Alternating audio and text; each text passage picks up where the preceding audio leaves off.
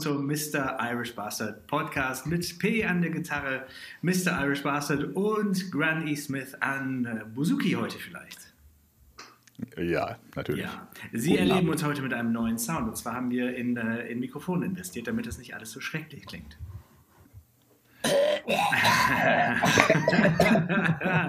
das ist eine deutliche Verbesserung. Guten Abend. Genau. Ja, guten Abend. das ist ganz ungewohnt, weil jetzt habe ich hier einfach so einen viel, viel geileren Sound auf dem Ohr. Äh, ich dachte mir heute, erstes Thema vielleicht, ich habe meinen Anwalt dabei. Das war hier dieser Film, den haben wir, glaube ich, mal im Bus geguckt. Fear and Loathing in Las Vegas. Mit der passenden Ah, Stimme ja, der, sehr schöner Film. Genau. Und, Einmal äh, gesehen, dabei eingeschlafen und nie wieder aufgegriffen. Ja, ich glaube, ich meine, das einzige, also die beste Szene, glaube ich, bei dem Film ist, äh, ist mit den, mit den Fledermausland. Fledermaus, genau, wir sind im Fledermausland. also einmal das Fledermausland mit der richtigen Bewegung dazu äh, und dazu, wie er dann im Hotel eincheckt und sagt, sagt ich habe meinen Anwalt dabei. Äh, und wenn man dabei, dabei weiß, dass das, glaube ich, ähm, das beruht ja auf einer wahren, halbwahren Geschichte oder sowas. Und es war so ein Wahlkampf in den USA, wo er dann halt ähm, mit den Politikern diesen Wahlkampf begleitet hat und diese Entgleisung halt dann halt so dargestellt hat. Ne? Ähm, naja, aber ich, das passte damals, als wir im Bus rumsaßen und das geguckt haben, das war irgendwie ja thematisch gefühlt richtig. Schön zum Äther. Genau, ja, genau. Den wir uns auch dann selbst angerührt haben. genau. Erstmal erst ein Gläschen Äther angerührt. ja, ja. Ähm, ja, aber mit Fledermausland bist du ja heute nicht so populär, wenn man dann denkt man ja eher an, an die andere Richtung wie in Osten und ähm, an die uns wohlbekannte Stadt Wuhan, wenn es um Fledermäuse geht. Ne? Ja. Ich sag's dir. Seit zwei Jahren nicht mehr so positiv besetzt, dieses Tier. Nee, also, Wenn das denn alles so stimmt, was man da hört. Ja, ich habe da. Kann man das denn alles? Was? Ja, Stecker, jetzt kannst du dich noch um Kopf und Kragen reden. ja, deswegen habe hab ich lieber aufgehört. Das war doch eben mal letztens das Thema, dass das doch alles nicht stimmt oder so, ne? Ja, Und daraufhin, oh, daraufhin habe ich ja dann erstmal recherchiert. Also, Okay. Ja, Hast du denn deine Recherche auch ähm, mit dem Handy auf dem Scheißhaus gemacht, wie alle anderen, oder hast du das richtig gemacht? Ja, ich habe, äh, ich, hab, ich weiß, ich mache das mit einer Suchmaschine. Eine Lupe? Der feine Herr. Ja, Google heißt das. Ja, und wir dürfen. weil wir dürfen jetzt natürlich nichts Systemkritisches gegen China sagen, weil wie wir ja wissen, aus unseren drei Reisen dahin, die kriegen alles mit. Alles. Und wenn wir nochmal jemals die Chance aufrechterhalten wollen, dann nochmal hin eingeladen zu werden oder einreisen zu dürfen. Ja, nicht zu viel erzählen. Ja. Gut, dann sind wir schon beim nächsten Thema.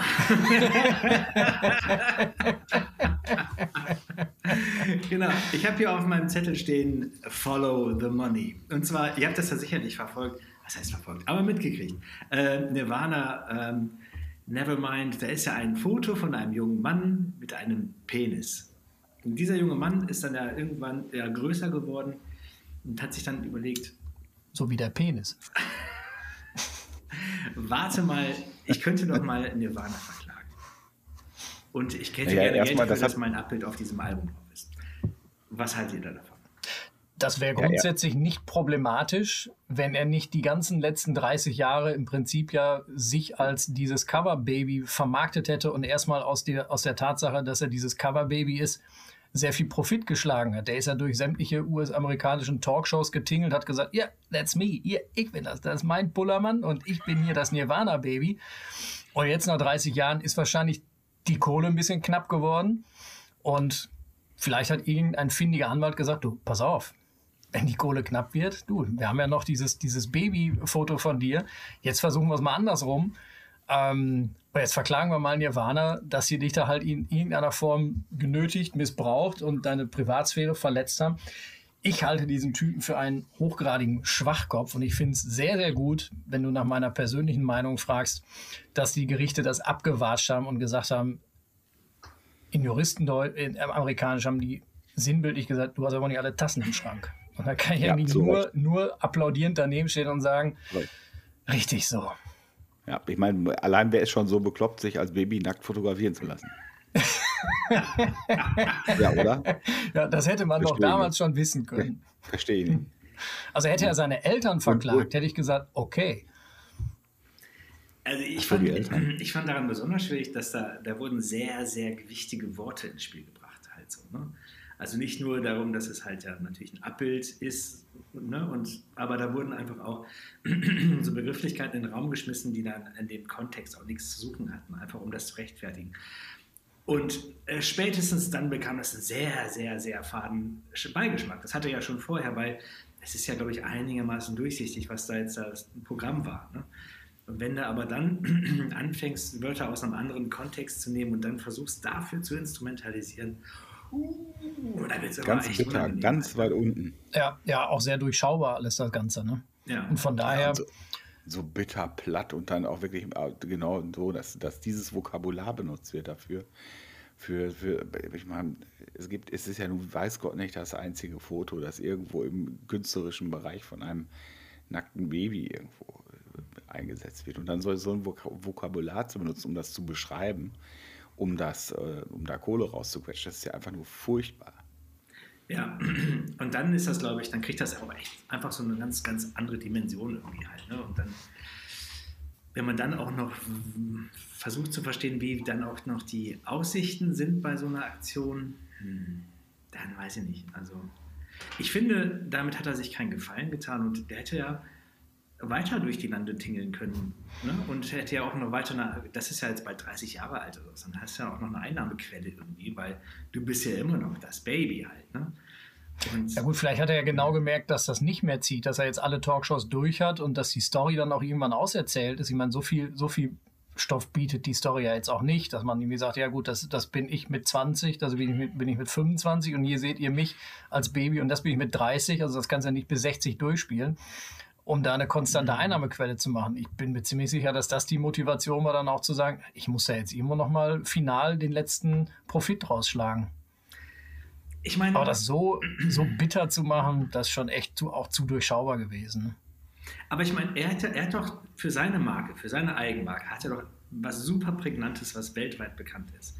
Er wert das schon. Also ich meine, wenn du dich jetzt irgendwo vorstellst, ähm, hallo, in, ja, warte mal, ich, ich kann jetzt nicht bieten, dass ich das Baby bin äh, von dem Album halt. Ne? Also ich verstehe das alles irgendwie, aber und trotzdem denke ich halt so, äh, du warst ja dann Teil eines, ähm, ja, jetzt musst du nicht zu große Wörter wählen, Jahrhundertereignis, nein, aber nur du warst halt Teil der Musikgeschichte. Hey, Alter, das ist viel geiler als als viele andere äh, sich leisten können. Also, ne? Wenn ich nach Hause gehe, manchmal, dann gehe ich über den Friedhof und auf einem, auf einem äh, Grabstein steht so und so, so und so, gestorben, Rentner. Wo ich dann denke, okay, hey. Ja, sich dein Lebenswerk darauf bezieht. genau. Aber vielleicht wollte er auch einfach das, das, das Künstlerische an dem Bild als selbst, sich selbst erfüllende Prophezeiung wahrnehmen, weil das Baby schwimmt ja einem Dollarschein an einer Angel hinterher. Vielleicht hat er das einfach zu wörtlich genommen und gesagt, ah. so, ja, das kann ich schwimme jetzt hier nochmal auf der weiteren Welle dem Dollarschein hinterher. Ja, ja. Und wenn er reinschnappt, ist er am Köder und reißt sich die Oberlippe auf. ja, also ich, mein Gefühl dabei wäre. Der Trombone. Aber dann gibt es natürlich noch so einen anderen Fall, der, wenn wir jetzt schon über diese, diese Legal-Sachen äh, sprechen, Metallica, und das war natürlich der Kollege Lars Ulrich. Warum? Achso, ich dachte, Roy Black hätte Metallica wegen des Black Albums auch verklagt. ja, genau. Äh, es war natürlich Lars Ulrich, der nach vorne geprescht ist gegen Napster. Aber meine erste Frage ist, warum hassen eigentlich alle Lars Ulrich? Wenn man so ein Video sieht, der sieht doch ganz normal aus. Der, der ist, wirkt ja jetzt nicht irgendwie als ob der wahnsinnig böse ist. Und man hat immer so das Gefühl, wenn man irgendwas liest oder sowas oder hört oder, oder so andere Leute sprechen halt, dass Lars Ulrich das personifizierte Böse ist. Na, für mich ist Lars Ulrich der personifizierte Dödel. aber, aber, warum? Ich meine, ist das denn irgendwas, was du jetzt. Äh, ist das. Ist das, das ist, Einfach. Nee, ich kann das nicht sachlich begründen. Kann ich nicht. Das ist einfach nur so die Gesamterscheinung, die Physiognomie, der Typ einfach, äh, dann das schlechte Timing beim Trommeln. Das sind natürlich alles Angriffspunkte, die er da bei mir trifft.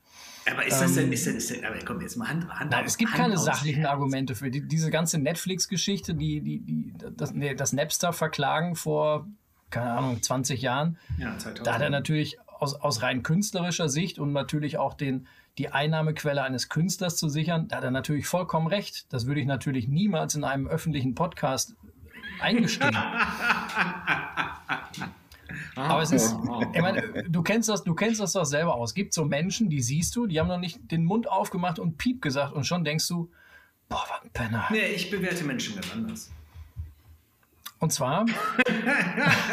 ja, also mit, Jetzt mal raus. Ja, gut, aber mit, mit, extrem viel Gleichmut. Ne? Und ich will natürlich erstmal sehen, was, was bewegt sich hinter, der, hinter der, der Front, halt, was ist dahinter. Ist das ein interessanter Mensch? Hat er vielleicht auch doch noch was zu sagen? Ne? Also ich erlaube mir nicht so über Menschen zu urteilen, wie du es tust. Ja, das unterscheidet uns ja immer.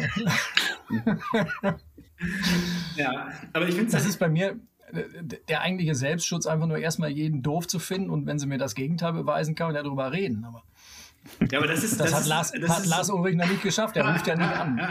aber das ist ja auch die Denkweise des Besoffenen, der äh, Samstagmorgens um 10 in der Unterhose den Verkehr anschreit, oder? Dass erstmal alle doof sind. Ja, aber bei mir ist das komplett konträr. Wenn ich besoffen bin, habe ich sie alle total lieb. ja, okay, aber lass mich doch da noch mal ein bisschen, bisschen so, hier weiter in die, in, die, in, die, in die Wunde poolen nach Beckmannscher Art. Das interessiert mich. Aber es ist nicht so, dass er einfach in der Musikkultur irgendwie so einen Ruf gekriegt hat. Weiß der Geier warum. Natürlich kann man das mit dieser Napster-Geschichte, hat das eine Form bekommen, aber alle fanden den eh doof. Aber warum überhaupt? Und, und spielt er wirklich so schlecht Schlagzeug? Und das wird doch eh alles durch einen Quanticizer gejagt. Und du kannst gar nicht sagen, dass er, dass er nicht tight spielt, weil das ist ja wahrscheinlich eh alles so produziert, dass da, wo die Eins ist, ist auch der Schlag. Ja, auf den, auf den Aufnahmen ist das durchaus richtig, aber du musst dir mal Live-Aufnahmen von den letzten zwei Touren anhören, dann siehst du erstmal, wie der vom Timing her daneben liegt. Aber das ist ja gar nicht, gar nicht das, worauf wir hier abziehen wollten. Ob er jetzt gut Schlagzeug spielt oder nicht, das liegt ja im Auge des Betrachters und das ist ja, ja viel zu rational. Ähm, und damit uninteressant. ich glaube, hätte, hätte, hätte James Hetfield diese Klage eingereicht, ich weiß ja auch gar nicht, ob sie es als Band eingereicht haben oder, oder Lars Ulrich als, als äh, individuelle, individuelle Person. Ich, ich meine, ich bin ja auch nicht alleine mit dem, mit der Antipathie gegenüber Lars Ulrich. Ich finde den einfach so von Grund her unsympathisch. Und deswegen ist natürlich alles, was er tut, auch negativ behaftet. Hm. Aber hat er denn recht gehabt mit, mit Napster? Wenn man das jetzt ja, selbstverständlich. Mal... Und war das, ja. war das ein Vorbote für das, was jetzt, jetzt ist? Du meinst, ob Napster ein Vorbote war? Oder? Genau, aber wir sind jetzt, jetzt in der Streaming-Welt halt. Ne? Ja, ich meine, der Unterschied zu, zu, zu Napster damals und Napster heute oder Deezer oder Spotify ist halt der, dass es damals halt wirklich eine illegale Tauschplattform war. Das hatte ja nichts mit, mit legalem Verbreiten von Musik zu tun. Und das Geschäftsmodell ist halt ein komplett anderes. Heute ist Napster eine ganz normale Streaming-Plattform, die halt legal das Recht erworben hat, äh, Musik zu streamen. Aber Napster damals hat ja den Ursprung gehabt, dass es halt eine illegale Tauschplattform war ähm, wo du halt das erste Mal MP3s in, in, in damals wirklich noch mit ISDN-Leitung relativ schnell runterladen konntest und nicht mehr in den Laden gehen musstest. Nur du hast halt nicht das, das Recht gehabt, das Zeug zu verbreiten. Und von daher ist die, ist die Klage schon für mich vollkommen berechtigt gewesen, weil du natürlich als Künstler und ich glaube, die große Kritik, die ihm damals entgegengeschaltet ist, war ja, dass er gesagt hat, ja, du bist ja ein etablierter Künstler, du hast ja eh schon deine Millionen auf dem Konto und wieso musst du jetzt noch hier Napster verklagen? Lass uns doch unseren Spaß.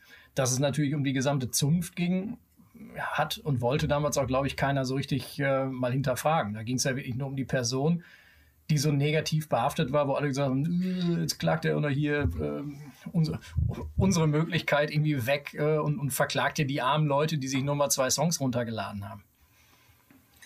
So, ist trotzdem Diebstahl, nicht wahr? Also ja, klar. es war ja ab 2000 oder wann war es ja nie einfacher, an was dran zu kommen. Früher musste man sich ja Mühe geben. Musste man ja wenigstens Radio hören und dann im richtigen Moment Aufnahme drücken und hatte man trotzdem einen Moderator da immer rein labernd oder man musste eine Schallplatte überspielen oder irgendwie mit Doppelkassettendeck mit extra schnell gab es das dann irgendwann, dass man dann Kassetten kopiert hat. Das war ja schon eine Hürde, ne, die man überwinden musste. Und dann plötzlich war das so einfach, Sachen halt zu klauen. Also ich kann das, kann das auch schon nachvollziehen. Ne, wenn man, und da geht es vielleicht dann auch gar nicht so um, um, ums Geld, sondern auch ums Prinzip. Da wird ja einfach das wird geklaut. Ja. Mehr ist das ja auch nicht. Ja, d'accord. Das ist das, wo ich sage, sachlich und inhaltlich hat er absolut recht gehabt.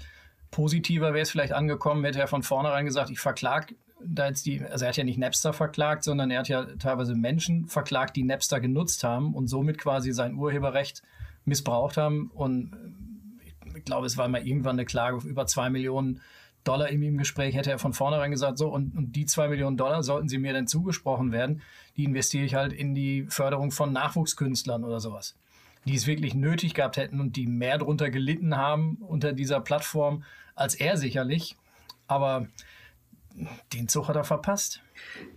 Es gab, ich weiß nicht, hast du, hast du den Film gesehen, Some Kind of Monster? Nee. Das ist ja so. Ich habe ihn gesehen, ja.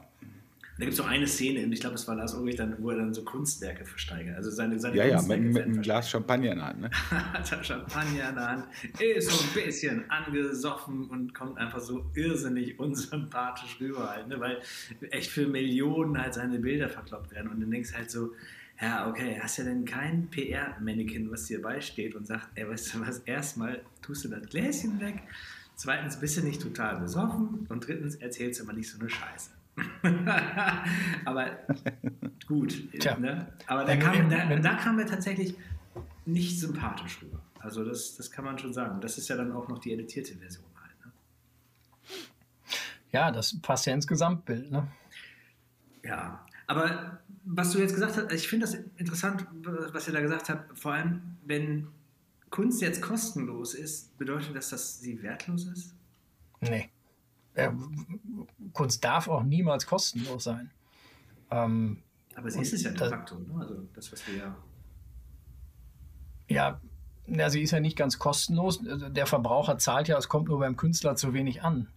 Also ich verstehe nicht, warum das die Musikindustrie, sowohl Künstler und Managements und auch Plattenfirmen oder auch die selbstvermarkteten Künstler, warum die es nicht schaffen. Ähm, ähnlich wie die Filmindustrie es ja auch schafft. Also du, du hast zwar auch deine Streaming-Dienste für Filme und für Serien mit Eigenproduktion, mit exklusiv hier und dann hast du aber auch immer so diesen Grundsockel in so einem Abo von, von Netflix, der ist kostenlos, das ist quasi Kulturgut wenn man es mal so bezeichnen möchte. Warum schafft es die Musikbranche? Und dann hast du neue Serien, neue Filme, die du halt deutlich hochpreisiger erst erwerben musst, um sie zu sehen. Wenn du jetzt den neuen Bond gucken willst, legst du halt 13,99 Euro, die werden schnell abgebucht, zu deinem normalen Abo. Warum schafft das die, die Musikindustrie nicht, dass es halt bei dieser Spotify und Napster und wie sie alle heißen, ein gewisses Grund, Dings gibt, also ein gewisses Kernsortiment, was du immer in, im Rahmen deines Abos hören kannst, so oft wie du willst. Und wenn eine neue CD rauskommt, musst du die halt für 3,99, 4,99 oder so kaufen. Und da kommt halt deutlich mehr Geld ja. beim Künstler dann an. Ich hab, es gab so ein Interview ähm, mit äh, Billy Corgan von Smashing Pumpkins. Und der sagte halt, ähm, das Problem dabei ist halt, dass natürlich die ganzen Plattenfirmen und die ganzen Leute, die halt auch die Rechte halten, sind beteiligt an den Streamingdiensten. Und das ist sozusagen der, der Deal mit dem Teufel, seiner Erklärung nach, ich kann das nicht beurteilen, ist halt, um das, halt, das Ganze halt möglich zu machen, müssen alle, die die Rechte an den Katalogen haben, müssen halt sagen, okay, wir werden irgendwie equity-mäßig beteiligt, ne, wir werden irgendwie finanziell beteiligt an dem Unternehmen und damit können wir das dann auch uns leisten, den Katalog halt freizugeben. Und insofern, ja, der, der Logik nach würde natürlich dann auch kein Interesse bestehen. Naja, aber heute geben sie doch sowieso 95 Prozent der, der, der neuen CDs, die rauskommen, sind jetzt so mit abgegolten mit dem Abo-Beitrag, den du jeden Monat leistest. Also ich wäre durchaus bereit dazu. Ich zahle jetzt irgendwie für das Familienabo äh, Spotify zahle ich 14,99. Da ist alles mit drin, ob eine ja, CD 50 Jahre alt ist oder, oder, oder, oder brandneu auf den Markt kommt. Und wenn Sie mir sagen, alles, was älter als 20 Jahre ist, ist im Abo mit drin für diese 15 Euro, für alles, was neu kommt, musst du halt für das, was dich interessiert, 4,99 bezahlen. Und dann kriegt der Künstler mehr, kriegt auch das Management mehr, kriegt die Plattenfirma vielleicht mehr. Es wird ja mehr Geld vom Endverbraucher erlöst, das wieder in den Kreislauf zurückfließen kann und erhöht die Chance, dass beim Künstler auch wieder mehr ankommt. Ja, ich meine, natürlich greifen zwischendurch natürlich einige noch mit ab, aber ich verstehe nicht, warum das bei Filmen funktioniert und bei Musik nicht. So wie ich das verstanden habe, ist da einfach kein Interesse. Aber auch eine Rock'n'Roll-Gewerkschaft. das wäre es. Das wäre natürlich eine geile Hauptversammlung. Also ja. tausend, tausend Alpha-Tiere und eitle Gockel, die da so, ach, da, wieso kostet seine CD 4,99, unsere nur 3,99? Das gibt's doch wohl nicht. Ja, das ist, äh, aber wir werden ja sehen, wie sich das weiterentwickelt, weil das ist ja alles irgendwie im Gang halt. Ne? Also der, der Status jetzt heißt ja nicht, dass es für die Zukunft so sein wird, aber es ist halt, mh, hm, ich finde es halt interessant, weil, mh, hm, ja, also das Produkt Musik wird an der Stelle halt nicht bezahlt oder nicht so bezahlt, dass es ähm, gerecht wäre halt. Ne? Aber das ist, und das bedeutet dann auch, dass es ja eine gewisse Entwertung ist. Auf der anderen Seite hast du natürlich ein globales Publikum. Ja, gut. Ne? Und das ist natürlich dann wiederum die Kehrseite. Du hast natürlich dann die Möglichkeiten. Ähm, und die Wahrheit ist wahrscheinlich dazwischen. Und auf der anderen Seite, es gibt ja auch so Rechnungen halt, dass mit Spotify über die Lebenszeit verdienst auch so viel wie ähm, in dem Push, wenn du halt eine Veröffentlichung hast. Ne? Früher war das Modell ja, du hast eine Veröffentlichung, machst halt einen Push, dann verkauft sich das ab und danach ist halt tote Hose. Ähm, ja, aber ich glaube nicht, dass das hinkommt. Na gut, aber das mal so ein kleiner Exkurs zu dem, wie wir das da so sehen. Ähm, ich habe auch noch drüber nachgedacht und da kann der Strecker mich, mir vielleicht nochmal helfen, dass das zu rekonstruieren. Und zwar, wir waren ja in China und ähm, das Ganze ist ja halt so, dass wir die gleichen Koffer hatten. Das waren ja diese, das waren ja diese Eastpack-Koffer und wir, ja. wie kamen wir zu diesen Koffern? Das war eine völlig bescheuerte Idee. Wir hatten ja damals ein, ein Management, glaube ich, war das, als wir, als wir anfingen und dann die erste äh, Veröffentlichung hatten. Da wollte ja jemand mit uns einen Vertrag unterschreiben. Und das war ja für uns Neuland, weil bisher wollten kein, keiner mit uns irgendwas unterschreiben. Ähm, zu tun haben. Genau, dann hatten wir, hatten wir diesen Vertrag und dann hatten wir ein Management und dann war eine Idee, ihr spielt doch in Hamburg, mhm. äh, im Headcrash. Ja, also wir haben Kontakt zu Eastpack oder einem sonstigen anderen Anbieter von äh, Taschen. und äh, wir möchten Westpack. gerne, dass ihr während des Konzertes möchten wir gerne, dass ihr diese Taschen verlost. Wir, ja, ich, entsinne mich. Ja, genau. Da haben wir dann kartonsweise das Zeug gekriegt. Genau, wir haben kartonweise das Zeug bekommen und dann hieß es auch, ja, also sieht mal zu, dass das cool ist, weil es kommen auch die Leute von Eastpack. Ich weiß nicht, wie hast du das denn damals wahrgenommen? Hast du dann auch schon Ja, ich weiß noch, wie das war.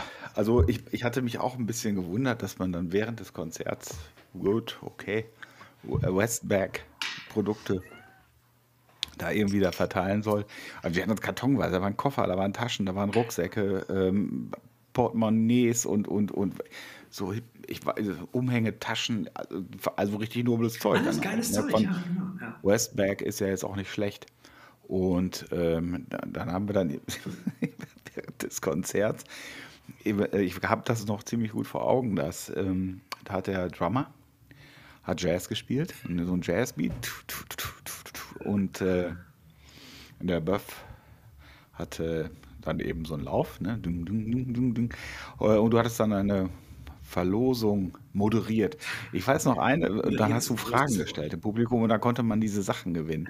Und eine Frage weiß ich noch, die du einem gestellt hast. Hier, komm du mal hier auf die Bühne. Im Hintergrund muss man sich diese Jazzmusik vorstellen. Ich stand an der Seite, ich hatte ja gar nichts zu tun, außer nur dumm aus der Wäsche zu gucken. Und äh, wo bin ich hier? Was mache ich hier? Und ja, du komm mal auf die Bühne und dann wollte der eben auch ein Eastpack-Produkt gewinnen. Und äh, dann äh, sagte Chris, ja hier, hallo, wie heißt du denn? Ja, Andreas, ja richtig, hier ist dein Rucksack. Das, da, und dann haben wir das sogar eine ganze Weile gemacht, aber alles haben wir dann, haben wir dann nicht rausgehauen. Und dann hatten wir am Ende dann irgendwie, glaube ich, ein Portemonnaie und diese zwei ähm, Koffer über. Genau. Die waren dann einfach übrig. Also ich glaube, es, es, ging dann so weit, ähm, dass wir dann selber gemerkt haben, dass was, das, was wir jetzt gerade machen, ähm, entwertet das Produkt für Westpack und wir sehen auch total scheiße dabei aus. Die dümmsten. ja. Das Konzert gewinnt dadurch nichts. Und das Ganze endet in einer kompletten Farce. Ähm, so dass wir dann irgendwann gesagt haben, nachdem wir echt super geile Sachen, tolle Sachen ins Publikum gegeben haben. Und dann dachte ich auch einfach so, ey, das Ganze hat jetzt überhaupt keinen Nährwert. Aber auf jeden Fall, was übrig blieb, waren halt zwei super geile große Rollkoffer im, ähm, im Camouflage-Style halt, ne? Strecker eine, ich eine. Ja. Und, so war die nicht sogar so gut getarnt, dass du eine davon dann bei der 2017er Tour in China sogar hast stehen lassen? War das, war das, war das der Koffer? Das war der Koffer, ah, der, genau. Ja, der war ja, zu gut getarnt. Das, also war natürlich, erstens war das sehr gut getarnt halt. Und natürlich war das, ist, ist es, also grundsätzlich muss man sich die Frage stellen, ist es schlau, mit jemandem um die Welt zu reisen, der den identischen Koffer zu dir hat? Halt so, ne? Weil das war dann an der Stelle, das war dann einer von diesen ähm, Flughafen großen Bahnhöfen, glaube ich, ne, wo wir dann in so einen High-Speed-Train ja, einsteigen. In Shanghai war das ne? riesengroß. Shanghai, das größer als der Flughafen in Frankfurt. Ja. Das ist unfassbar. Also das kann man sich gar nicht, also für Leute, die, ups, für Leute, die noch gar nicht da waren in China und das noch nicht gesehen, gesehen haben, also das ist keine Übertreibung, es ist so groß wie ein Flughafen und es ist nicht ein Regionalflughafen, es ist ein internationales Drehkreuz, nur ähm, auf Bahngleisen halt so. Ne? Naja, und auf jeden Fall. Ja, und, und, meist ist das nur der Westbahnhof. Der Ost-, ja. Nord- und Südbahnhof sind nochmal genauso groß, weil die Städte halt so gigantisch Hammer, sind. Hammer. Naja, und auf jeden Fall, dann hatte ich plötzlich, ähm, bevor wir ähm, runtergehen wollten auf die Plattform, du kommst also nur runter auf die Plattform, wenn du dann, wenn der Zug dann halt abfährt. Das heißt, du kannst jetzt nicht wie am Hauptbahnhof rumstehen und rumlungern, sondern du kommst erst aufs, aufs Gleis sozusagen, ähm, wenn du soweit bist und sonst bist du halt oben plötzlich dachte ich mir so, scheiße, habe ich meine Karte, habe ich meinen Pass? Und plötzlich wurde ich irgendwie nervös und wollte meine Sachen halt irgendwie sortieren. Und wir mussten natürlich dann runter zum Zug, weil der, der also du kommst erst runter, wenn der einfährt und dann fährt der auch weg. Also bleibt der den ganzen Tag da stehen. Und irgendwie, keine Ahnung, wurde ich plötzlich nervös, habe ich meinen Pass, habe ich meine. Und dann kam der Strecker mir zur Hilfe und dann dachte ich, weil er, weil er ja diesen Koffer hatte, der ja so aussieht wie mein Koffer, und in dem Moment, wo ich so ein bisschen äh, aufgeregt war, ob ich jetzt alles wirklich habe, habe ich natürlich nicht bedacht, ja gut, sein Koffer sieht ja aus wie dein Koffer. Und dann sind wir ja, die Wahrheit, die Wahrheit ist natürlich eine ganz andere. Das, was die Zuhörer ja wissen müssen, ist, dass du zwei Wochen lang mit einem Personal Assistant unterwegs warst, der dir die ganze Zeit den Koffer hinterhergetragen hat. Deswegen ist dir auch dieser fehlende Ballast nicht aufgefallen. so. ja, ja, einmal das. Und dann muss man natürlich auch wissen, dass man sich ähm, dass man sich da auch nicht geschont hat in der ganzen Zeit. Und das war dann auch tatsächlich, wir sind, glaube ich, zum letzten Konzert gefahren. Und zu dem ja, Zeitpunkt bist du schon total gaga halt so, ne? Und dann kommt es natürlich, dass du plötzlich dann schweißgebadet da stehst und Sachen, äh, die du in der Hand hältst, nicht als solche wahrnehmen kannst halt, ne? weil das alles nicht so ganz scharf zu stellen ist. Ne? Also du siehst halt die Fledermäuse, aber alles andere ist dir nicht ganz klar halt so. Ne?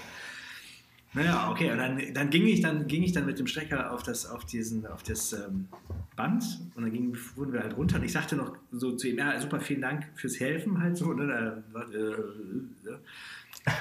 Und dann stiegen wir in den Zug ein und dann stiegen wir Stunden später halt aus. Und dann hatte Strecker seinen Koffer und ich so, wo ist denn mein Koffer? Das ist mein Koffer. Was?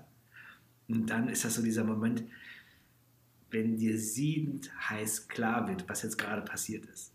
Und zwar war mir dann sofort Furchtbar. klar, okay, der Koffer ist nicht geklaut worden, der ist nicht irgendwie in diesem Zug abhandengekommen, der steht noch da, wo wir losgefahren sind. Und das ist dann so dieser Moment, wo du denkst, ach du Scheiße, meine ganzen Klamotten sind da drin halt so. Naja, und bei den Sicherheitsvorkehrungen in, in, in den Bahnhöfen war es natürlich auch so, man musste natürlich Angst haben, dass du noch in Regress genommen wirst für das Bombenkommando, was danach am Bahnhof dann irgendwie den Koffer erstmal inspizieren musste. Ja, ja, klar. Also das, das waren ja Sachen, die haben wir gar nicht mehr mitbekommen, aber das muss ja so gewesen sein. Also ich habe mir gedacht, entweder, also ich dachte mir schon, dass der gefunden wird, weil da ist tatsächlich halt viel Security halt. Ne? Ich dachte nur, dass der sofort gesprengt wird das wäre nach zwei Wochen auf Tour mit der Schmutzwäsche, glaube ich, auch für alle Beteiligten besser gewesen. Ja, ja, ich meine, hätte noch so ein highly flammable an die Seite gemusst halt so, ne? aber ja. ich dachte mir, okay, die Unterbuchse kannst du abschreiben, die siehst du nicht wieder. Ja, wäre das Radioaktivzeichen, glaube ich, sinnvoller gewesen. genau. Ja, und dann ähm, dachte ich so, ach du Scheiße. Ne? Und dann hast du natürlich nur, dann guckst du an dir runter da hast du nur deine, deine Reiseklamotten an halt, ne? die dann, dann aussehen, als ob, also die sind natürlich nicht für die Bühne gedacht halt. Ne? Und ich sag, du Scheiße, und das stinkt ja auch alles ein bisschen. Scheiße. naja, und dann waren wir, ähm, dann waren wir in der Stadt, ich, weiß, da müssen wir, ich denke, wir müssen in Beijing gewesen sein halt. Ne? Und dann, ja, ich glaube, ja. ich, ich will es nicht unterscheiden, aber ich meine von Shanghai nach Beijing. Ja, genau. und wo wir dann danach am nächsten Tag drauf dann äh, zurückgeflogen sind. Genau. Und dann waren wir relativ früh da, dann hatten wir noch Zeit und dann wollten eh alle nochmal einkaufen gehen. Also so einen riesen Einkaufstempel gefahren. Aber da sind natürlich alles nur so Mickey Maus Größen halt so, ne? Also und dann. Ja, aber Gucci, Gucci, Alter. ah, Gucci. Ja, wer hat das denn? Hast du das auch auf dem Schirm, wie das da war? Ich meine, das war, das war ja alles Fake-Ware halt, ne? Aber alles. Du meinst das Kaufhaus? Ja. ja, das also es gibt ja, gibt ja verschiedene, das hatten wir ja 2009 in, in Shanghai das erste Mal, da gibt es ja diese Hinterhofläden, wo du dann durch irgendwelche üblen, dunklen Katakomben erstmal in so High-Security-Shops, ähm, in so Hinterhöfen dann irgendwie geführt wirst, wo du dann irgendwie denkst, die haben auch noch von den Markenshops irgendwann mal nach dem äh, Corporate Identity-Wechsel dann auch noch die ganze Ladeneinrichtung mitgeklaut. Und alles halt voll nur mit Plagiaten, ob Lolex und äh, Patek Philippe, alles sind dabei. Und dann gibt es ja, in, das kannten wir auch von dem ersten Mal in, in, in Peking, dieses riesen Kaufhaus, also echt so groß wie hier ein Kaufhof oder ein Karstadt, Ja. wo halt von unten bis oben über Klamotten, Uhren, Schmuck, pff, Elektrogeräte, alles halt nur gefaked ist. Und wo kein Kläger, da kein Richter. Ne? Ja, und dann gingen wir da durch und dann, dann merktest du ja, dass alle in der Band total hibbelig wurden, halt ne, wie, wie, so, wie so ein Zuckerschock, weil alle dann natürlich dieses geile Fake-Zeug gesehen haben, ne? die tollsten Uhren, die man da kriegen kann und, und also was dachte ich, ja, was ist denn jetzt los hier halt, ne? und alle total im Fieber äh, und es wurde gefeilscht und das Zeug eingepackt und es war eine Freude, aber ich habe irgendwie auf jeden Fall in meiner Größe habe ich halt nichts gefunden und dann dann mussten wir natürlich zu dem Konzert gehen, wo wir abends gespielt haben mit meiner mit meiner drei Streifen Reisehose ne? und ich dachte echt, wenn ich da reinkomme, sagen die dann echt gleich, aber äh, bist du, bist du äh, Künstler oder bist du wegen dem kaputten Scheiß aus hier? Beides. äh, äh, da dachte ich mir, oh mein Gott, ey, was, für, was für ein jämmerliches Ende für eine ganz geile Reise halt so. War das, aber das war doch dieser ähm, letzte Abend, da haben wir, hieß der Club nicht sogar Temple Bar in Beijing, wo wir dann gespielt hatten? Das könnte sein. Ich will jetzt auch keinen Käse erzählen. Haben die da nicht so mit Flaschen rumgeschmissen und so? Ja, also es gab, ich habe das ja von der Bühne aus ähm, dann gesehen. Ich war dann, ich war dann eh so, so ein bisschen pisst halt, so mit mir selbst und mit der Welt und mit allem halt so. Ne? Ich war so ein bisschen schlecht drauf, weil ich sah aus wie ein, wie ein Monteur auf dem Bau. Ähm, und mir hat das alles nicht so richtig gepasst. Und dann war da so ein Mädel, die war total besoffen. Und die schmiss dann so, so Whiskygläser und solche sonstige Gläser durch die Gegend halt so. Ne? Und ich, ich weiß nicht, ob das alle anderen mitbekommen haben, aber ich hatte das sehr präsent, ne? weil ähm, es kommt ja schon mal vor halt, ne? Also das ist das, was. Ne? Und die hat, was mich nur daran äh, überrascht hat, war, dass die echt volle Pulle ausgeholt hat, als ob die da echt jahrelang in einer Baseballmannschaft gespielt hat. Und die hatte, die hatte also richtig, auch so- also hat das richtig mit viel, viel Kraft durch den Raum geworfen. die hatte auch so einen Wahnsinn in den Augen, ne? so aufgerissen oder so. Ne? ja. Und die So, hatte, vielleicht, die hatte so kurze Haare und die war dann auch, glaube ich, nachher noch, im, also vorher oder sowas im Backstage und da war die noch einigermaßen gefasst und da war die nachher im Backstage und war die alles andere als gefasst. Also ich weiß nicht, ob ich da zwei Konzerte durcheinander bringe, aber auf jeden Fall ist, du, Ja. du siehst ja bei diesen Konzerten, siehst du halt manchmal eigenartige Leute und du weißt halt, dass da ist irgendwas, entweder ist da was los oder ist irgendwas genommen worden, aber alles ist nicht gut. Ähm, und also bei der Dame, vielleicht vermische ich da was, aber die hatte so, das war auf jeden Fall nicht gut. ne? Da hatte ich echt ein bisschen Sorge, dass wir da jetzt am letzten Abend ähm, noch irgendwie ein Lowlight erleben. Aber insofern ging es gut, weil keinem was passiert ist, weder von der Band noch vom Publikum. Und was mich auch überrascht hat, war, ihre Freunde versuchten sie dann einigermaßen zur Raison zu bringen, aber sonst halt keiner. Ne? Also es gab jetzt nie keinen kein Seku, der jetzt gesagt hätte, jetzt reicht's mir, jetzt verpiss dich mal halt. Ne? Ja, da ist Zivilcourage anscheinend auch nicht so en vogue. Ja, also ihre Gang hat halt versucht, sie zu beruhigen halt so, ne? Aber das ist auch nur so teilweise gelungen. Da musst du sie echt wie bei so einem kleinen Kind aufpassen, dass es sie nicht in so ein Glas packt halt so. Ne? Und das, und das Ja, Ganze aber- aber natürlich, dem- sorry, das Ganze natürlich, während ich dann auf der Bühne bin, am Spielen bin und aussehe wie ein Bauarbeiter halt. Ne? Ja, bei dem Wahnsinn in den Augen wäre ich da auch nicht zwingend dazwischen gegangen. Also, ja, das sind ja meist so die, die Menschen, vor denen man meistens mehr Angst hat als vor den offensichtlich aggressiven, die wahrscheinlich etwas ausrechenbarer sind. Aber wenn die so einen, so einen irren Blick haben, da weißt du ja auch nicht, was sie noch hinterm Rücken vorholen. Ne? das war so ein bisschen das Problem halt so, ne? Also da wusstest du halt nicht so genau.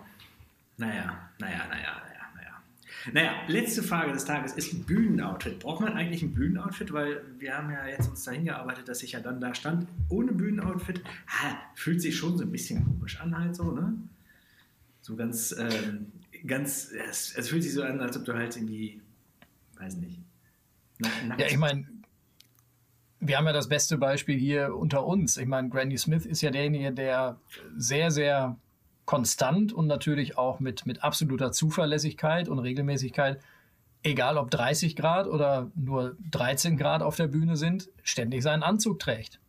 Ja, das kann ich nicht empfehlen. Ne? Das, ist, ähm, das ist dann manchmal unheimlich heiß. Und das war mal beim ähm, Serengeti Festival, da war das so heiß, dass ich so geschwitzt habe, dass ich dann Wadenkrämpfe bekommen habe, gleichzeitig in beiden Beinen.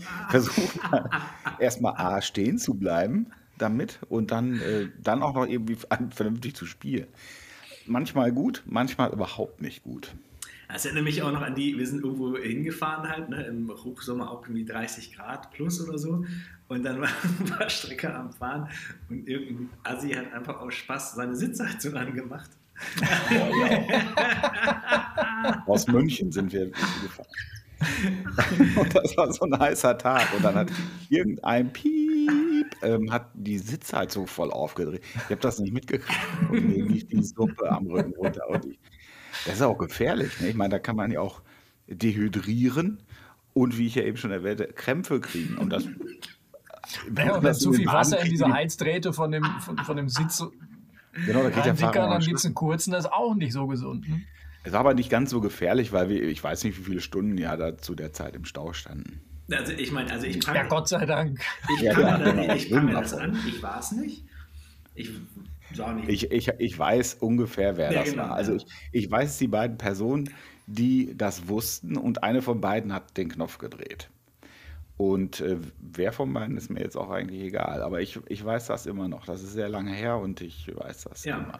Ich weiß nicht, dass, dass, dass du echt stocksauer warst und dann auch äh, gesagt hast, wie gefährlich das, das war oder ist. Ähm, hat aber, glaube ich, ja. hat aber, glaube ich, den Tätern äh, wenig ausgemacht, weil ich glaube, Die haben gelacht. Die haben un völlig unbeeindruckt genau, sie haben von meinem Zorn haben die gelacht. genau. Angesichts des völlig gerechtfertigten Zorns haben sie gelacht. Ja. Und ich will auch sagen, dass sie sehr herzhaft gelacht haben. Und wenn natürlich jemand sehr herzhaft lacht, dann lachen, man muss, ist man gezwungen, ist man körperlich. Das ist ja ansteckend. Es das ist, ist ansteckend, man muss dann einfach mitlachen. Halt, ne? Da war auch so eine Unverschämtheit im Blick dabei, ne? wo ich da wusste, ich, ich, egal wie sauer ich jetzt werde, egal wie ich fluche wie ein Rohrspatz, da komme ich nicht durch. Das macht es ja nur noch schlimmer. Für die da war eine Selbstgefälligkeit im Blick. Aber das ist, glaube ich, dann, das, ist, das muss doch auch bei Lehrern oder so. Das ist doch der Moment, wo du dann denkst, okay, ich habe doch jetzt schon verloren. Ne? Also wenn ich jetzt hier anfange. Äh, Kommst du nicht raus. Oder? Ich das doch, stachelt nur noch mehr ja, an. Ich habe doch jetzt, ich ja. kann jetzt nur noch gegen mich selbst arbeiten halt. Ne? Ich, ich war dann ja irgendwann froh, dass ich ähm, also Aussicht darauf hatte, dass es nicht mehr ganz so heiß ist. die, die Sitzheizung ausschalten. Ich meine, das, das Gute bei, bei Strecker ist, diese, diese explosive Sprengladung, ne? wenn die einmal hochgegangen ist, dann ist auch relativ schnell, ruht der See wieder einigermaßen ruhig halt so. Ne? Ja, das, das ich ganz lange ganz ruhig und dann, es gibt halt dann so eine Grenze. Ja und dann ist das Ventil auf, aber dann ist das auch schnell raus. Ja, genau. Das ist dann halt, äh, ich habe ein neues Wort gelernt, und zwar ist das bei einem Klo. Wenn man, wenn man äh, auf einem Klo Aha. ist. warte mal. Also, Aha. Es, es, es, es, macht, es macht Sinn. Und zwar, wenn man äh, auf dem Klo sitzt und dann das Klo abdrückt, dann kommt da so eine ja, eine Wolke raus aus dem Klo. Und das nennt man Fecal Plume. äh, von Fäkalien. Fecal Plume. Ne? Und das ist dann, wenn man sich das dann so vorstellt, ist das ein bisschen wie so ein Atompilz halt so. Ne? Und das ist dann beim Strecker auch so. Da kommt so ein Fecal Plume halt. Ne? Ist, was sind das denn für Assoziationen? Was für Und dann, dann, dann weiß man halt, wenn, dann, danach haben sich dann die, die die Partikel vom Fecal Plume wieder gesetzt. Ne? Durchgeatmet. Jetzt fängt das Gespräch an. Oder, Strecker? Äh, wie, irgendwie habe ich dich gar nicht gehört. Ah, okay, schade. Na gut, okay. Ich denke, wir sollten es dabei für heute belassen, oder? ja, mit einem Fäkalien-Thema das für heute mal beenden. ja, ich sage mal, es hat sehr viel Spaß gemacht. Vielen, vielen Dank und bis zum nächsten Mal. Ja, bis nächste Woche. Ja. Schönen ich, Abend. Wenn es denn Abend ist, wo ihr das hört. Also ähm, bei uns ist Abend. Hier ist Abend? Bei ja. mir nicht. Achso, ja, du bist ja auch woanders. Kann ich jetzt ausmachen? Achso. Ja, du kannst ja uns einfach abschnappen. Tschüss. Tschüss. Tschüss.